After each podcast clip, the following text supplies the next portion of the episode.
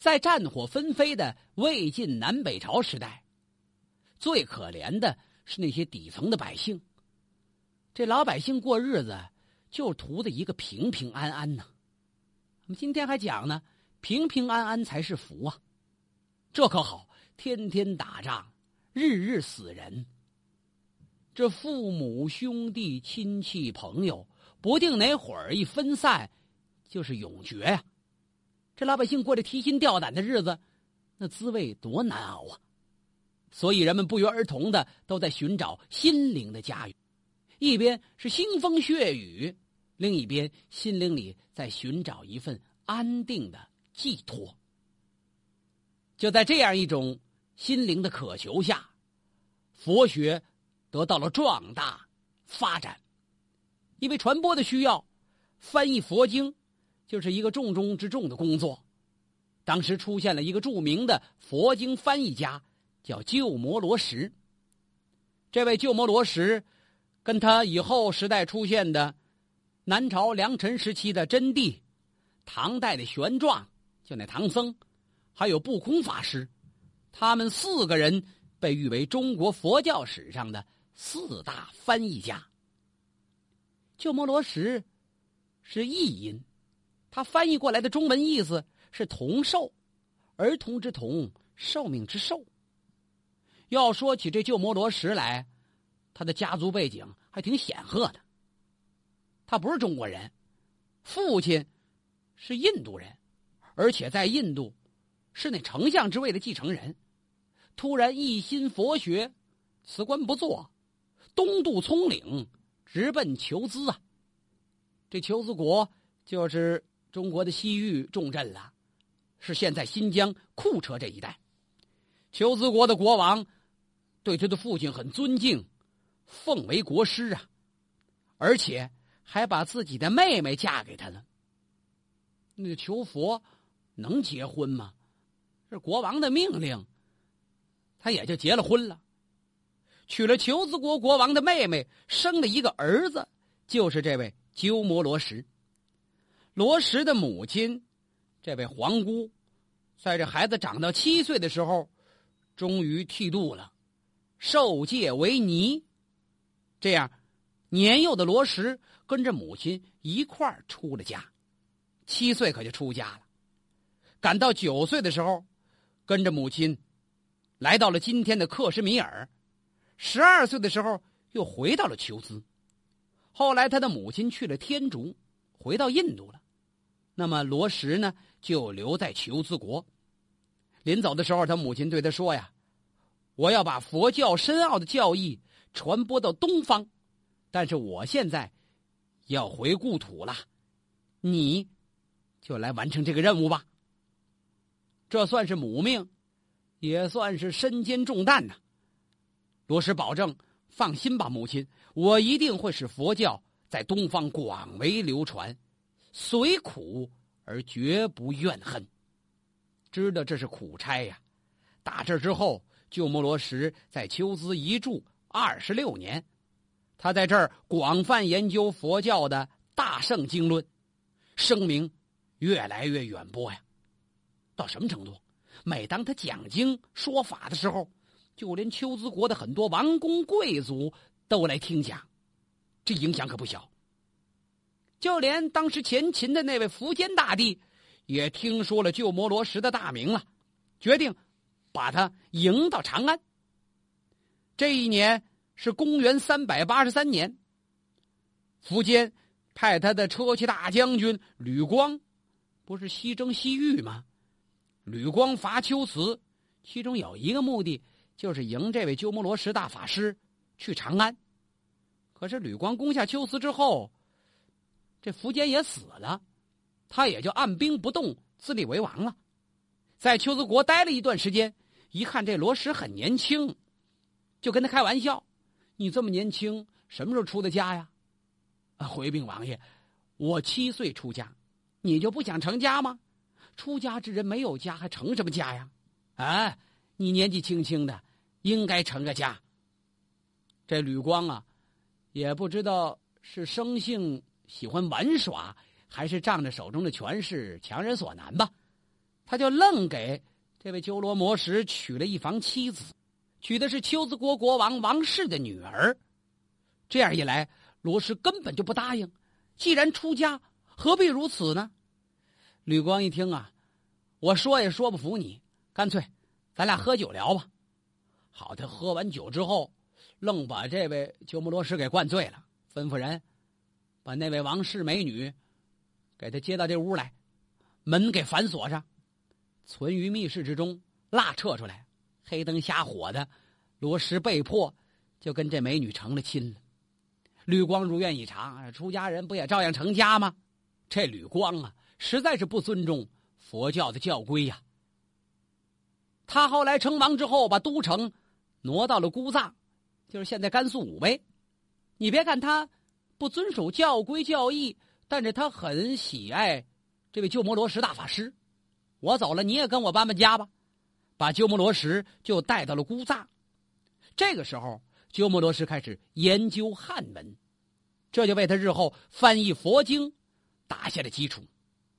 在公元四百零一年。后秦的姚兴西伐后梁的吕氏，当时吕光的后人，他的侄子吕龙率队投降啊。这样一来，罗什终于到达了长安。岁月变迁，当年的苻坚和前秦帝国都已不复存在了。现在这位后秦的皇帝姚兴，待之仍然是国师的礼仪，也十分敬重他。而且告诉他，你就在长安常住吧，在这儿翻译佛经不好吗？请了很多高僧，一共有八百多位，帮着他做这项工作。打这起，罗什开始了他的译经事业，并且培养了很多弟子。据传说有三千，著名的有八俊，有十哲，这简直是当时佛学界的一个大教育家了。罗什在长安。又待了十二年，十二年之后，他因病辞世啊。在这十几年的时间里，他翻译了佛经三十五部，一共是二百九十四卷。他经常与他的助手们讨论这中文跟印度梵文语体语音的异同。罗什有个总结，说天竺国呀，就是古印度啊，很讲究文采，语言都有声韵，可以配乐。凡是觐见国王，都有颂扬的赞语。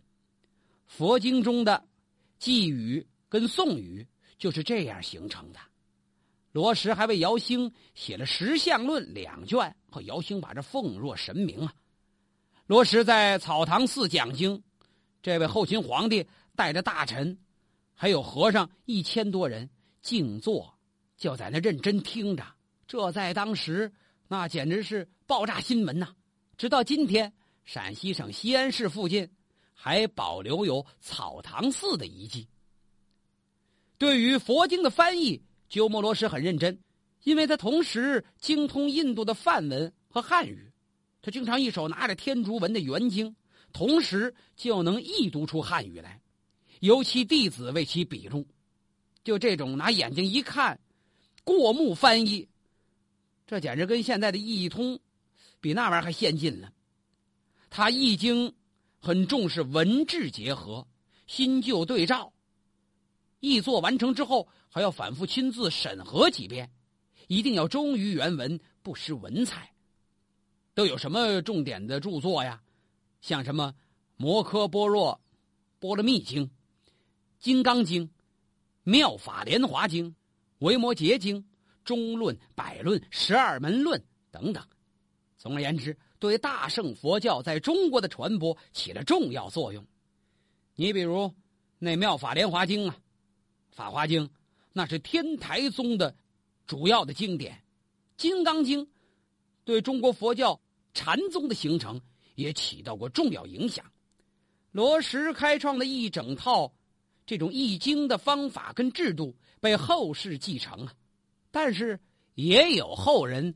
对他提出过疑义，或者是纯学术的一种批评，谁呀？高僧道安。佛教自打传入中国之后，有两大系统。嗯，那么这位鸠摩罗什主要研究是大乘教法，还有一个就是小乘教，这是早期佛教，比较强调的是戒律跟禅定。那么大乘佛教呢，一般被称为后期佛教，以般若经为中心的大乘空宗学说，这是代表。般若学在传播的过程中，出现了大同小异的各种宗派，所谓六家七宗，其中呢最主要的就是以道安为代表的。本无宗，本是根本之本，无是有无之无啊。本无宗强调，原本是一般净土啊。道安，那是一个博学的佛教学者，同时也是一个大活动家。俗家姓魏，是常山福柳人。常山福柳是哪儿啊？就是现在河北衡水西南一带。道安十二岁出家。这个人长得并不英俊，史书记载他形貌短陋，因为这个长相不出众啊，所以他的老师不很重视他。那干嘛呢？你就在田间去干点体力活吧。后来有人跟他的师傅说：“您可别小看这道安，这小道安过目成诵，是吗？”老师不信，把他叫过来，给他一本经卷。随便打开其中的章节，你给我念一遍。念完之后拿过来背一遍，一个字都不差。哎呦，这老师才知道人不可貌相啊！得了，你也甭种地了，你出外游学吧。就这样，道安师傅二十四岁来到了邺城，到了河北临漳了。他师从于名僧佛图澄，这佛图澄据说能背诵经卷。好几百万字，他精通教义。当时后赵的那位皇帝，后赵天王石勒特别敬重佛图澄。佛图澄死了之后，道安就开始独立的传教活动，在河北、山西、河南，他是立寺山居啊，走哪儿就在那深山老林里募得钱来盖一座寺庙，就是宣扬佛学。后赵被人覆灭了之后，他曾经来到襄阳，在那儿公开演讲般若学呀，整理经籍。三百七十九年的时候，苻坚的儿子苻丕攻下襄阳，把这道安抓到长安了。本来以为是灾祸横生，没想到到了长安，这位前秦皇帝苻坚特别的尊敬他，很信任他，所以在长安。道安继续讲经、翻译佛学，他这一生致力于整理佛经、传播佛学哲学，弟子是遍及大江南北。他对佛教所做的解释，跟当时玄学中的何晏、王弼这些名人强调的贵无学说十分接近。他不是本无宗的代表吗？玄学强调的就是贵无啊，宣扬一切皆空。认为本体都是空无，现象世界那都是不存在的，都是假的，所以无为万化之前，空为众行之始啊。也就是说，天地万物的有是从无产生来的。这种论调跟玄学强调的本源是无的唯心主义理论很接近，自然被玄学接纳。成为世族门阀很喜爱的一种新的学说。道安从各个方面谋求佛教在中国独立啊，应该说从这一点上讲，他是第一人，强调独立性。道安圆寂之后，他的弟子慧远继续完成重任。慧远俗家姓贾，这是官僚家庭出身，小的时候跟着他的舅舅到各地去游学。在这个过程中，就读了儒家经典、道家经典。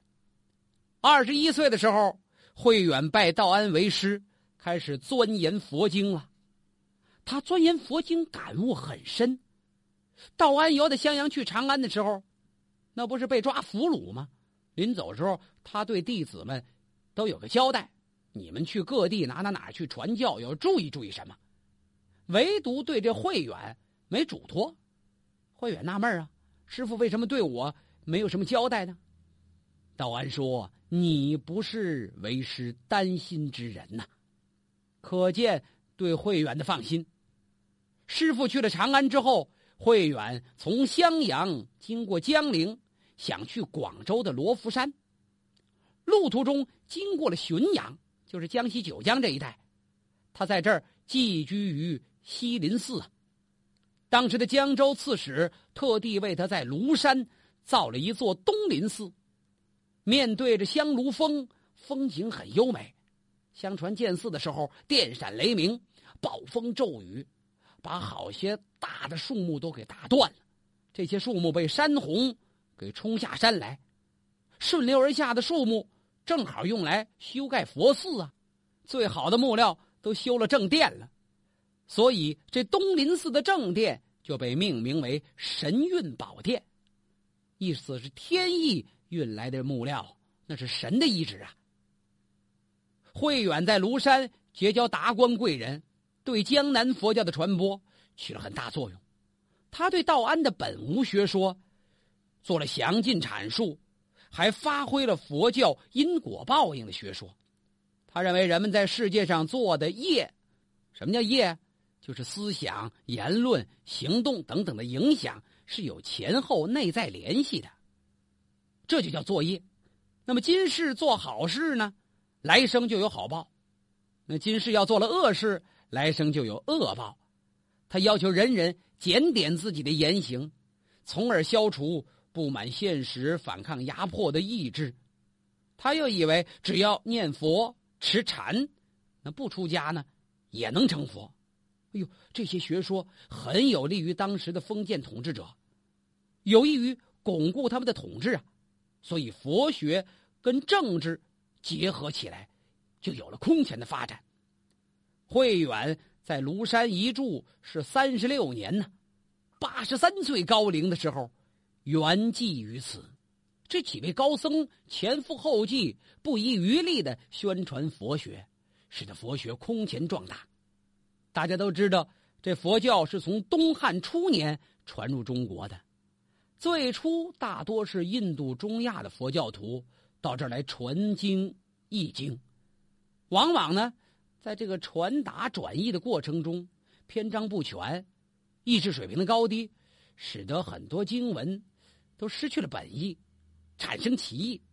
所以，有很多后世的佛界高僧就打算西行求法。求取真经，在这些人的代表中，法显就是西行的高僧。西行算取经啊，一说取经都是唐僧，其实在唐僧以前，这法显都去过一回了。法显俗家姓龚，是平阳人，就是现在山西临汾西南这一带的人。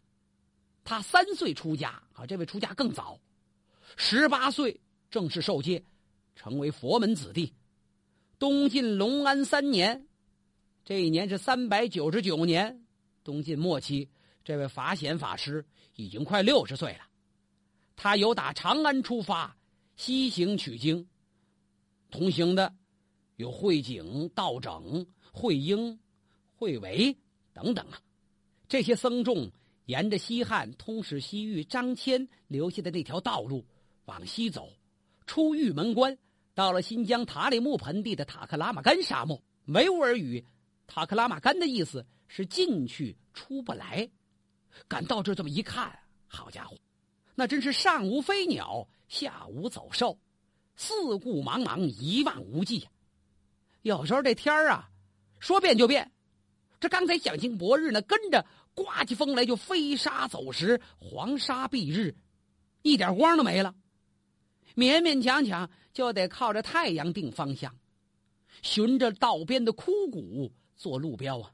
众人怀着坚定的信念，走过了沙漠，翻过了世界屋脊呀！就是那葱岭啊，这葱岭海拔在七千米左右，终年积雪，山路崎岖，狂风不停啊！这一群西行的僧人在悬崖峭壁中攀行，倍尝艰难。过葱岭。